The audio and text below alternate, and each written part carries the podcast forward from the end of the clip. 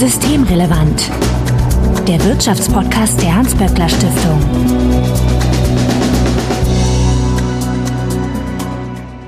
Heute ist Dienstag, der 16. März 2021. Willkommen zur 50. Ausgabe von Systemrelevant. Dorothea Voss, ich grüße dich. Hallo Marco und alle Zuhörerinnen und Zuhörer.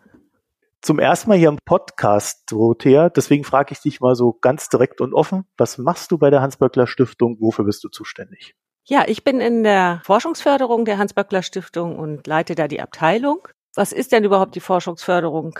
Wir sind hier ein Team von 18 Kolleginnen und Kollegen, die Forschung von Wissenschaftlern und Wissenschaftlerinnen an Universitäten und Forschungseinrichtungen von der ersten Skizze bis zum Abschluss be begleiten. Ja, und dann, wenn die Projekte soweit, ja, und dann, wenn die Projekte soweit ihre Ergebnisse produziert haben, dann gucken wir auch hier in der Forschungsförderung, wo wir sie platzieren, wo das Wissen gebraucht wird, was aus dem, aus der Forschung rausgekommen ist. Also das heißt, äh, du, du analysierst die Ergebnisse. Na, wir machen ähm, auch ganz viel Forschungsmanagement. Also es, ist, es sind ja immer verschiedene Prozesse damit verbunden. Es muss ja über die Anträge Bewilligungen geben, es müssen Verträge gemacht werden. Aber es geht natürlich auch immer um die Frage, was kommt denn dabei raus, wenn Wissenschaftlerinnen und Wissenschaftler eine Zeit lang in Projekten geforscht haben. Vielleicht wird es deutlicher, wenn ich was über die Themen sage. Also in der HBS wird äh, zu Themen geforscht, die, sage ich mal ganz grob gesprochen, die Arbeitnehmerinnen und Arbeitnehmer und ihre Familien betreffen oder interessieren. Und das sind natürlich ganz stark dann die Veränderung der Arbeitswelt. Da haben wir dann Themen wie Digitalisierung, aber auch sozialökologischer Wandel, wie verändert sich Beschäftigung in Branchen also, aber auch sowas wie soziale Standards in Lieferketten. Das heißt, wir gucken auch nicht nur auf die Arbeitsbedingungen hier in Deutschland, sondern auch, wie sind sie weltweit. Und dann natürlich das Thema äh, soziale Sicherung, Rente, Pflege. Ja, und bei der Pflege sind wir ja heute auch nochmal, was die Arbeit in der Pflege angeht. Ja, das ist heute unser Thema, aber bevor wir da reinsteigen, bekommt ihr vorab den Hinweis, dass wenn ihr uns erreichen möchtet, um Ideen, Fragen oder Unmut kundzutun, dann könnt ihr uns zum Beispiel antickern auf Twitter at böckler-de oder auch per E-Mail an systemrelevant.böckler.de. Also Hinweise, Korrekturen und Anregungen bitte einfach einsenden.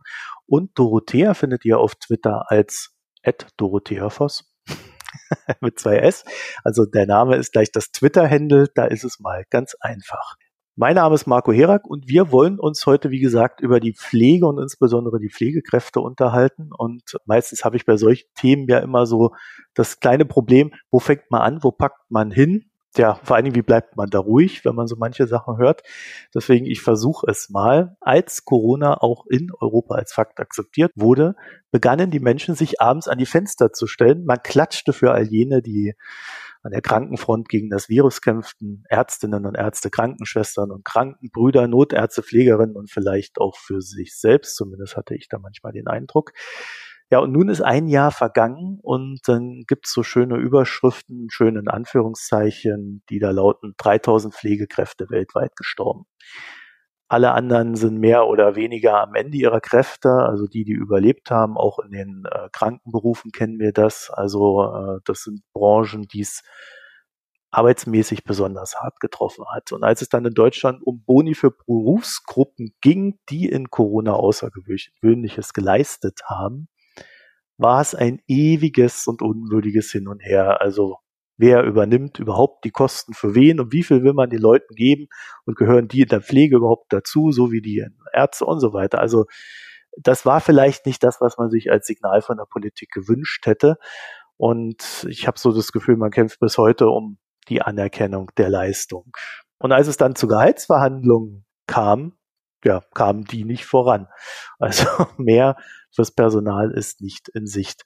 Dorothea, das war jetzt mal eine sehr lange Einleitung hier von mir, aber ähm, meine kleine Zustandsbeschreibung, trifft das dein Empfinden oder bin ich da etwas zu pessimistisch? Ja, du hast das schon äh, ganz gut beschrieben. Also die Pflege stand im letzten Jahr eben besonders im Scheinwerfer und zu Recht. Und Corona, das ist ja so ein oft bemühtes Bild, ist eben ein Brennglas für alles das, was gut, aber vor allen Dingen auch für alles, was schon lange problematisch ist. Und das stimmt hier in der Pflege eben mal auf alle Fälle. Das heißt, in der Pflege als Arbeitsfeld gibt es schon lange massive Probleme strukturell und die kommen jetzt eben besonders ans Tageslicht. Das zeigt sich dann eben, wenn es darum geht, der Anerkennung. Und das ist ja nun wirklich ein ganz großer gesellschaftlicher Rückenwind für die Aufwertung von Pflegearbeit, da dann auch wirklich was folgen zu lassen, dann wird es auf einmal schwierig, weil keiner weiß, wer soll es denn jetzt bezahlen, der Bund oder die Pflegekassen oder die einzelnen Einrichtungen. Also dieses Gezerre war für viele eben doch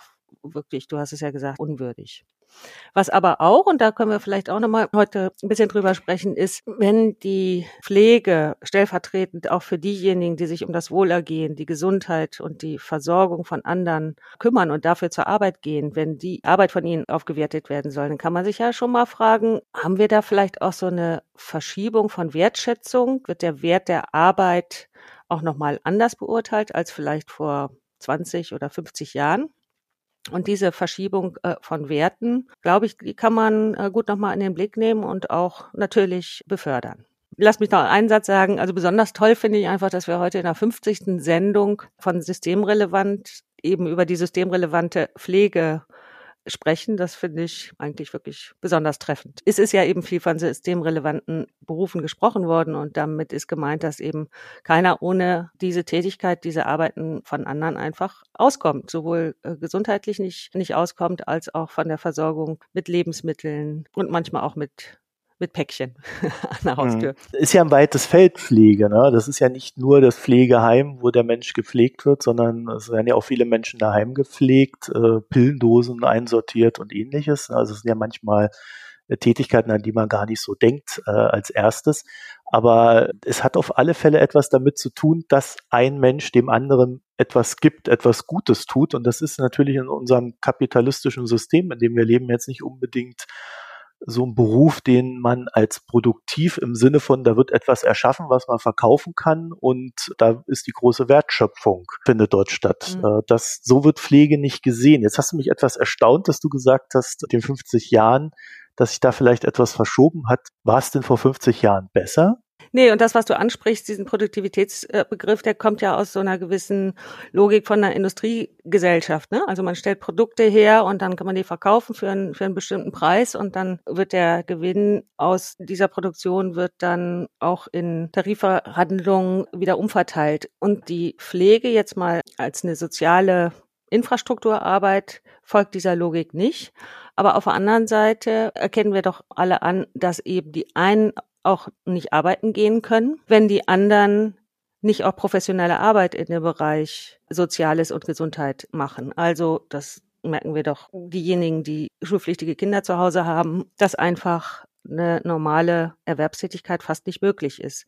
Genauso weiß man, wenn man pflegebedürftige Angehörige hat, dass es dringend auch der professionellen und der medizinisch qualifizierten Arbeit von anderen braucht, damit Pflegebedürftige gut leben können. Und im Fall von richtiger Krankheit im Krankenhaus liegt es ganz klar auf der Hand, dass dann einfach die medizinische Behandlung möglichst gut, hochprofessionell einfach da geleistet werden muss. Insofern, du hast eben gesagt, es geht darum, dass sich jemand kümmert, aber es ist, wenn wir genauer hingucken, und da sollten wir einfach auch den Blick dann stärker darauf richten, es geht um professionelle, qualifizierte, hochqualifizierte Arbeit in diesen Bereichen. Ja, also ich, ich würde dem gar nicht widersprechen. Wobei ich mich halt gefragt habe, als ich das sagte, das ist ja ein Job, Pflege an sich ist ja auch ein Beruf, wo, naja, einmal man sehr viele Frauen findet und B, äh, der von Mensch für Mensch ist. Ja, und äh, warum das grundsätzlich überhaupt weniger wertgeschätzt wird als vielleicht so eine äh, Maschine, die ich irgendwo baue, das wäre ja schon mal die erste Frage, weil wenn ich äh, irgendwas am Finanzmarkt mache, mache ich ja auch, naja, da baue ich auch keine Maschinen, ne? Mhm. sondern da schiebe ich auch nur Geld von A nach B. Das ist auch nur eine Dienstleistung in dem Sinne und die wird aber viel mehr wertgeschätzt als die, die Dienstleistung der Pflege. Ne? Und da äh, ist ja schon die Frage, wie kommen wir als Gesellschaft eigentlich darauf, dass das so ist? Es ja eigentlich auch uns selber betrifft. Ja, und hier geht es dann darum, wenn wir doch jetzt einfach diese, diesen gesellschaftlichen Rückenwind auch haben für, für diese Tätigkeiten in der Sozial- und Gesundheitswirtschaft, dann muss doch der nächste Schritt sein, wie kriegen wir diese Tätigkeiten aufgewertet, eben auch materiell, aber auch von den Arbeitsbedingungen her. Das ist der Schritt, der jetzt ansteht und da steht, stellt sich die Frage, wieso geht das nicht, wenn doch die meisten es wollen? Wer hat denn da den schwarzen Peter? Wer muss sich bewegen und bewegt sich nicht? Und da kann man schon eben feststellen, dass die Logik, die wir sonst in anderen Branchen haben, nämlich dass Tarifverträge Standards sichern und dass auch die Gehälter über Tarifverträge steigen, dass diese Regelungen unter anderem in der Pflege nicht oder nur unterentwickelt angekommen sind.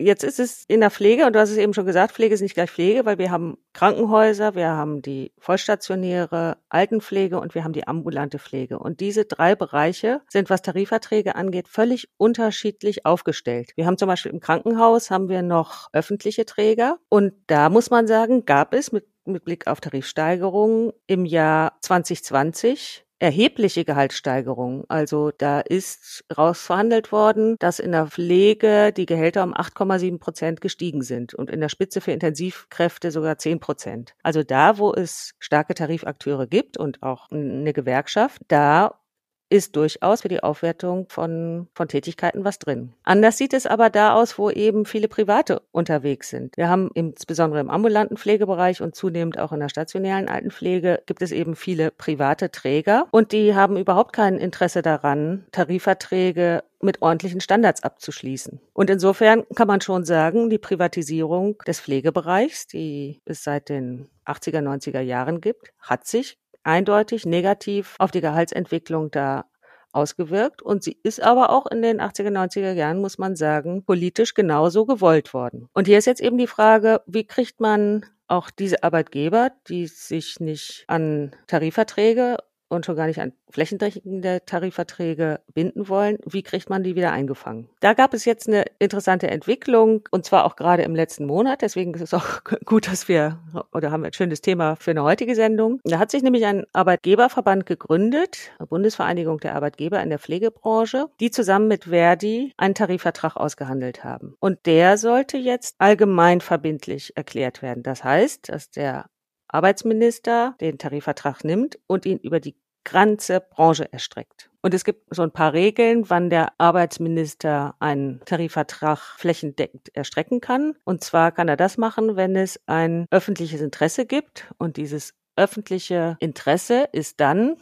nach dem entsprechenden Gesetz gegeben, wenn es einen Tarifvertrag gibt, der überwiegende Bedeutung hat. Jetzt ging es darum, insbesondere auch die kirchlichen Träger, nämlich Caritas und Diakonie mit ins Boot zu nehmen. Caritas und Diakonie haben nach dem Grundgesetz eine Sonderstellung, die können ihre Arbeitsbedingungen selber regeln und deswegen sind sie traditionell nicht mit einbezogen in tarifliche Werke. Gerade bei der Caritas, die ja für mich einen recht menschlichen äh, Ruf zumindest hat, hätte ich ja jetzt so ad hoc gesagt, okay, also die müssen doch noch ordentliche Arbeitsbedingungen anbieten und so weiter. Das ist bei der Caritas auch nicht so das Problem offensichtlich, weil sie schon auch ordentliche Löhne zahlen. Es geht ihnen aber offensichtlich einfach darum, dass sie nicht sich einbeziehen lassen wollen in diese Tarifvertragslogik. Also es ging ja auch durch die Presse.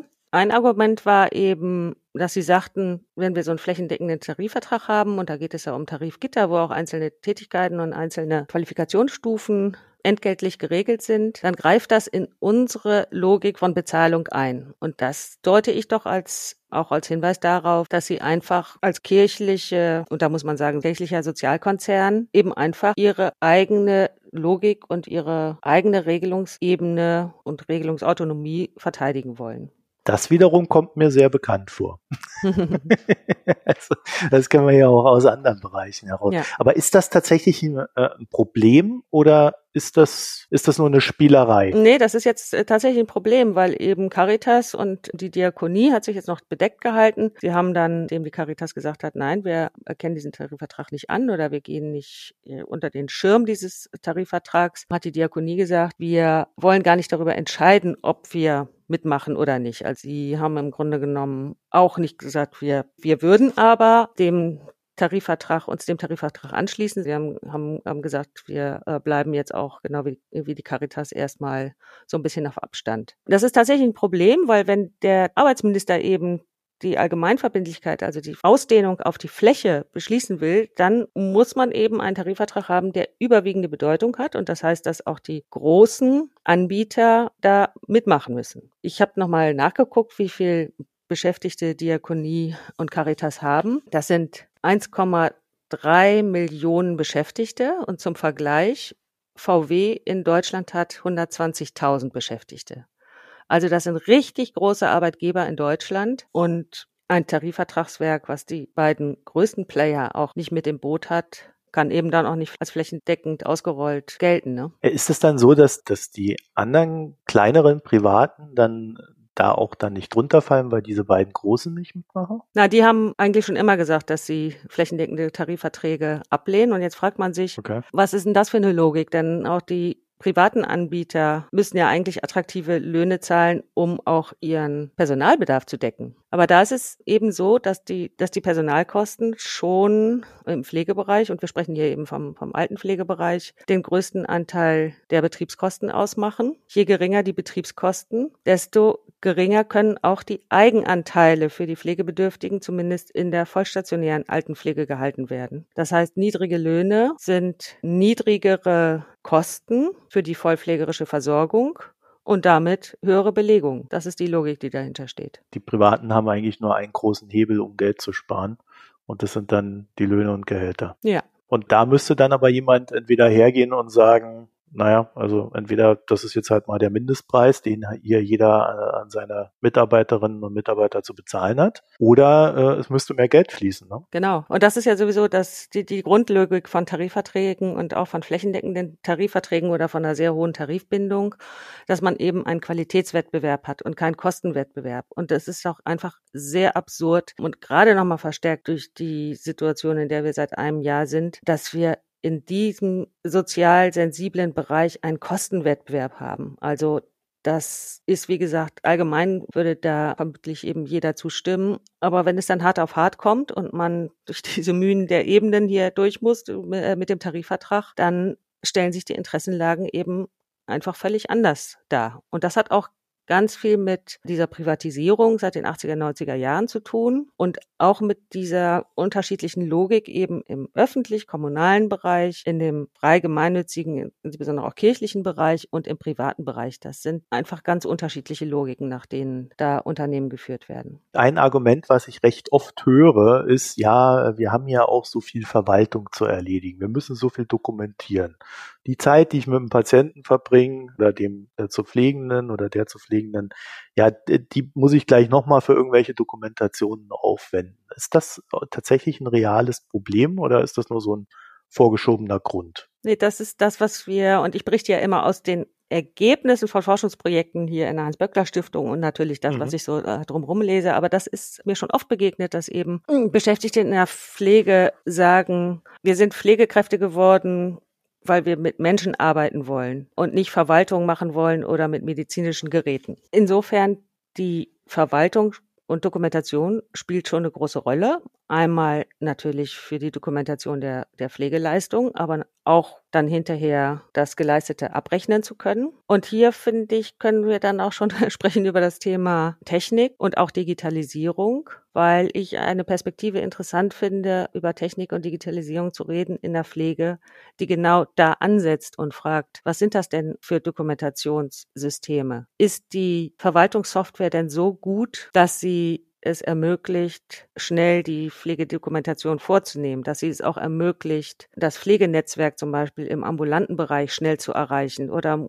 muss ich erst in meinem Handy im Telefonbuch gucken, wie jetzt nochmal die Physiotherapeutin hieß oder die Hausärztin. Also hier gibt es, glaube ich, noch ganz viel Potenzial, um da auch wirklich entlastend, entlastend zu wirken für die Arbeit und für den, für den Arbeitsalltag. Und wichtig ist eben da, und das ist im Übrigen nicht nur in der Pflege so, sondern auch in anderen Tätigkeitsbereichen, ist die Frage, bringe ich einfach Technik an den Arbeitsplatz, ohne dass die Technik mit den Leuten zusammen entwickelt worden ist? Oder entwickle ich Technik aus einer Arbeitslogik heraus und eine, die an der Frage ansetzt, wie kann eigentlich Technik entlasten? Also es geht bei der Technik gar nicht immer nur um diese schönen Pflegeroboter, die ich da manchmal sehe, die, die dann ein Lächeln dem zu Pflegenden oder der zu Pflegenden nee. spenden und ähnliches, sondern da geht's dann auch tatsächlich schon los mit der Verwaltungssoftware. Mit Verwaltung, aber auch im Reha-Bereich zum Beispiel gibt es einfach Reha-Roboter, die sind ganz individuell auf einzelne Patientinnen und Patienten angepasst. Die können einfach hervorragend äh, mit den Leuten Trainings machen.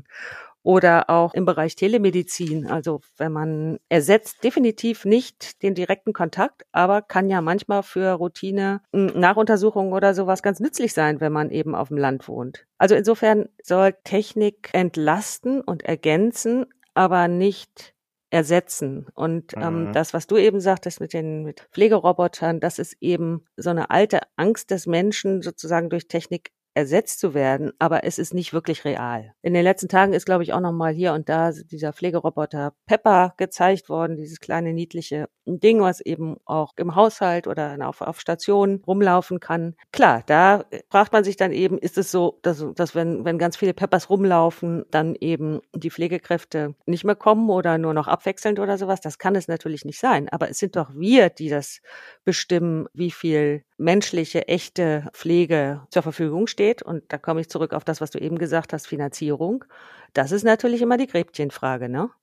Also wenn in der Pflegeversicherung und Krankenversicherung doppelt so viel Geld wäre, dann wäre das mit der Aufwertung unter Umständen auch noch einfacher, wobei schon, glaube ich, angekommen ist, auch in der Politik für Löhne und Gehälter eben im Bereich der Kranken- und Pflegeversicherung mehr Geld zur Verfügung gestellt werden muss. Also der Präsident des Deutschen Pflegerats, Franz Wagner, hat ein Einstiegsgehalt von 4000 Euro für Pflegekräfte gefordert. Mhm. Zum einen, äh, damit die Pflegeberufe aufgewertet werden, aber vor allen Dingen auch, damit sie konkurrenzfähig sind gegenüber anderen Berufen, damit sich Leute da auch wieder ganz bewusst für entscheiden. Weil da genau. liest man ja gerade so Sachen, dass gerade jetzt in Zeiten von Corona eher so ein Exodus stattfindet. Die einen, die können nicht mehr und die anderen, die sehen das und wollen da gar nicht erst rein. Genau, und das wird schon seit längerem auch berichtet, dass die Abbrecherquoten in der Ausbildung hoch sind, dass in den ersten fünf Berufsjahren viele den Pflegeberuf wieder verlassen und was eben auch eine ganz schon seit langem die Situation ist, ist, dass viele Pflegekräfte eben in Teilzeit arbeiten. Also im Bereich der vollstationären Altenpflege sind es über 50 Prozent und im ambulanten Bereich sind es sogar über 50 Prozent. Und das kann natürlich daran liegen, dass Frauen insbesondere, aber auch Männer sagen, ich, ich will nicht Vollzeit arbeiten, weil ich hm, andere Interessen habe oder so. Und das kann natürlich daran liegen, dass die und äh, auch die Männer, die es da gibt, eben individuelle andere Wünsche nach der Arbeitszeit haben, also nicht Vollzeit zu arbeiten. Wir wissen aber auch, dass viele sagen, ich kann diesen Job gar nicht Vollzeit leisten, weil ich dann einfach viel zu kaputt bin. Das schaffe ich einfach nicht. Und das heißt eben, dass nicht nur viele Pflegepersonen fehlen, sondern einfach auch wahnsinnig viele Stunden nicht genutzt werden, die eben zu einer Entlastung der Arbeitssituation in der Pflege im Moment fehlen. Ist ja auch so ein Problem, dass der Beruf ja körperlich sehr anstrengend sein kann. Ja, also mhm. es gibt, wenn, wenn man da jemanden rumheben muss, da macht man sich auch mal schnell den Rücken oder äh, die Bandscheibe oder sonst was kaputt. Das heißt, also man hat ja zusätzlich zu der vielleicht nicht optimalen Bezahlung, der hohen Belastung im Beruf dann auch noch ein gewisses Gesundheitsrisiko. Also da sehe ich irgendwie sehr wenig Anreize, das explizit anzustreben, außer mhm. man ist halt eine Überzeugungstäterin oder ein Überzeugungstäter. Ne? Ja, klar, es sind hohe körperliche Belastungen mit dem Pflegeberuf verbunden. Und jetzt nochmal die Frage, du sprachst eben von diesen 4000 Euro. Einstiegsgehalt. Ja. Um einfach auch in einer anderen Liga äh, zu spielen. Ne? Und jetzt ja. ist die Frage, wie begründet man das damit? Also einmal natürlich, um einfach auch interessant zu sein auf, äh, als Arbeit Arbeitgeber in der Pflegebranche ähm, auf dem Arbeitsmarkt im Vergleich zu anderen Branchen. Aber man kann es doch auch wirklich begründen. Und da hatten wir, da komme ich nochmal wieder zurück zu dieser alten industriellen Logik, da hatten wir in der, in der Vergangenheit einfach auch einen blinden Fleck. Also Pflege und äh, so hast du ja auch angefangen. Ähm, da kümmert man sich um Menschen und früher war das, war das die Aufgabe der Familie zu pflegen. Natürlich jetzt nicht, wenn jemand so krank ist, dass er oder sie ins Krankenhaus muss.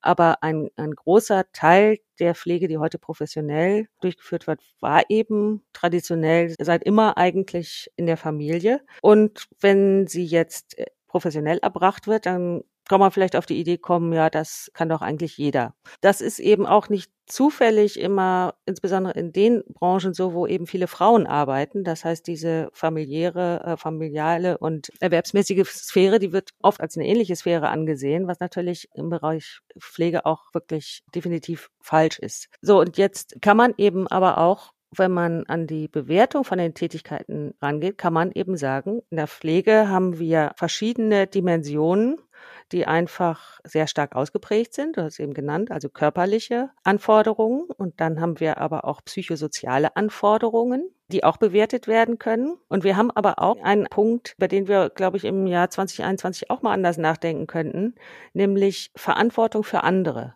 Traditionell wird in Deutschland, in vielen entwickelten Ländern, wird die Verantwortung für andere immer auch entlohnt, wenn es vorgesetzten Positionen sind. Verantwortung für andere heißt aber auch, wenn ich als Pflegekraft im ambulanten Bereich 20 Pflegebedürftige am Tag versorge. Also diese Verantwortung für andere muss nicht immer mit Führungsverantwortung einhergehen, sondern kann wie in der Pflege, aber auch im Bereich frühe Bildung oder Erziehung eben bezogen sein auf die Kinder oder im Bereich soziale Arbeit äh, für die Jugendlichen.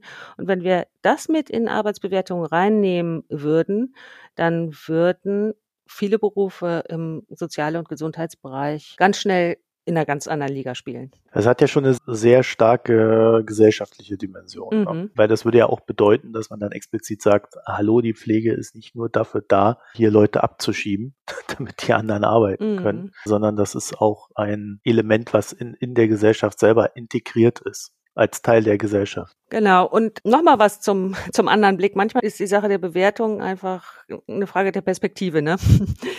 Was ist denn Wohlstand? Also ist Wohlstand möglichst viel Geld haben oder ist Wohlstand auch in einer Gesellschaft zu leben, in der andere Angehörige, Freunde oder auch einfach meine Mitbürgerinnen und Mitbürger gut versorgt werden. Und zwar gut im umfassenden Sinne. Medizinisch, menschlich, sozial. Also das ist doch ein Wert für eine Gesellschaft. Das ist doch eine Form von Wohlstand, wenn wir im Bereich Soziales einfach wirklich eine sehr gute Versorgung haben. Und die Frage ist, messen wir das auch so? Also kommt das zum Vorschein?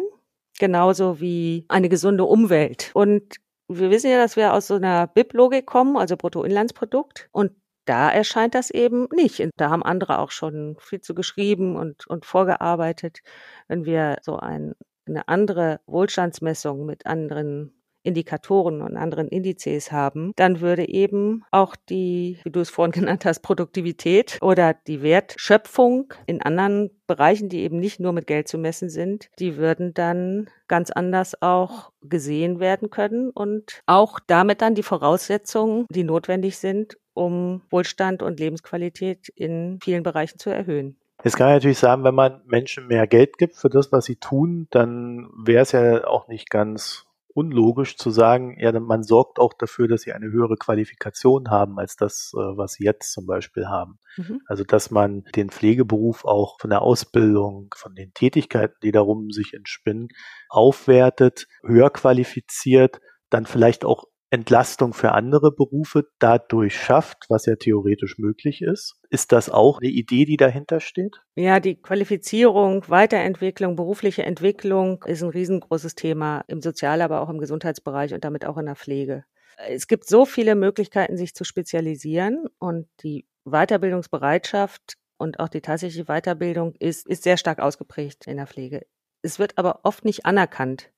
Und Oftmals gibt es auch nicht die entsprechende Position, damit die Leute mit ihren Qualifikationen dann auch tatsächlich in der Tätigkeit arbeiten können. Das ist oftmals eine Frage der Arbeitsorganisation, aber auch der Innovationsfähigkeit von Betrieben. Und nochmal zurück zu den Tarifverträgen und den flächenden Tarifverträgen, die einen Qualitätswettbewerb auch erlauben. Genau in der Situation ist eben die Branche im Moment nicht, weil sie mit einem Kostenwettbewerb zu tun hat. Das sind sozusagen die Spielregeln. Aber alles das, was mit Entwicklung, Qualifikation, Qualifizierung zu tun hat, bräuchte eigentlich ein anderes Umfeld. Das heißt aber, dass die Branche sich durch den Kostenwettbewerb ja irgendwie auch selbst an ihren Potenzialen beschränkt. Ja, in den Potenzialen beschränkt. Einmal ein Blick auf die Versorgung von Personal, weil viele eben gerade jetzt nach diesem Corona-Jahr sagen, ich halte es dann noch ein paar Wochen durch, aber es war einfach sehr, sehr anstrengend und ich muss auch auf mich selber achten und ich kann einfach nicht mehr und im Übrigen will ich auch nicht mehr, wenn die Situation sich nicht bessert. Also insofern ist auch die Perspektive gerade jetzt vielleicht äh, im, im Frühling 2021 ist doch ganz wichtig, in welche Richtung sich die, die Pflege entwickelt, welche, welche Themen angegangen werden. Hier kann man vielleicht auch sagen,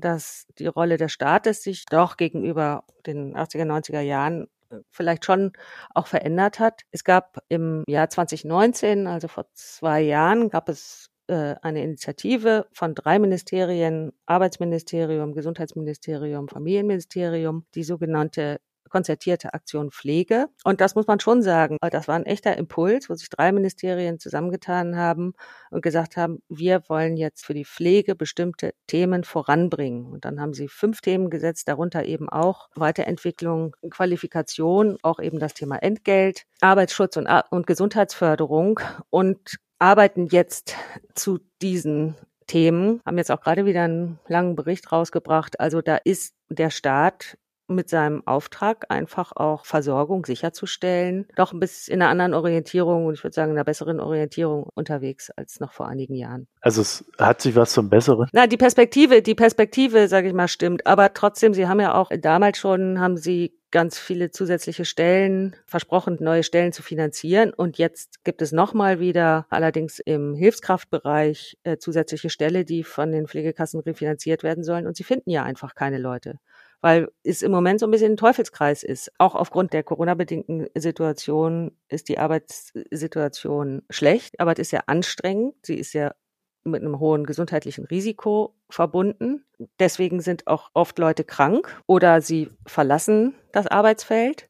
Dadurch sinkt die Personaldecke noch mehr oder ist die Personaldecke noch geringer. Und das bedeutet dann eben, dass einzelne Leute, was dann einfach auch oftmals das fast zum Überlaufen bringt, dass sie sagen, ich habe jetzt vier Wochenenden kein Frei mehr gehabt, weil ich immer aus dem Frei geholt werde. Das sind dann die Situationen, wo die Leute sagen, so jetzt jetzt reicht's einfach. Ich habe halt gerade so den Gedanken gehabt, äh, und das vielleicht auch so zum Ende hin, eins, eins der größeren Probleme scheint mir auch zu sein, dass es nebst diesem Kostenwettbewerb, den du angesprochen hast, auch immer wieder selbst vom Staat aus Bestrebungen gibt, fehlende Fachkräfte in dem Bereich Pflege durch Import von Arbeitskräften zu kompensieren. Also statt dass man sagt, okay, man bezahlt die Leute besser, man äh, qualifiziert sie besser, man sorgt äh, für eine bessere, sorry für das Wort, Work-Life-Balance. Mhm. Aber statt das dann einfach zu tun, geht man dann halt her und sagt, ja gut, welchem Land können wir denn Pflegekräfte hier ja. hierher holen? Da müssen wir doch nur irgendwie ein paar Abschlüsse anerkennen und fertig. Ja. Also